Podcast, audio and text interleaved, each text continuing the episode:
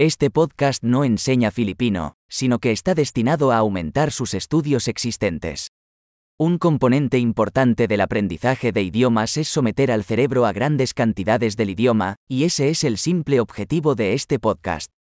Escucharás una frase en español y luego la misma idea expresada en filipino. Repítelo en voz alta lo mejor que puedas. Vamos a intentarlo.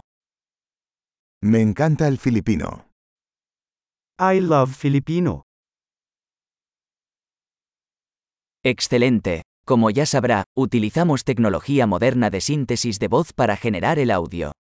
Esto hace posible lanzar nuevos episodios rápidamente y explorar más temas, desde prácticos hasta filosóficos y de coqueteo.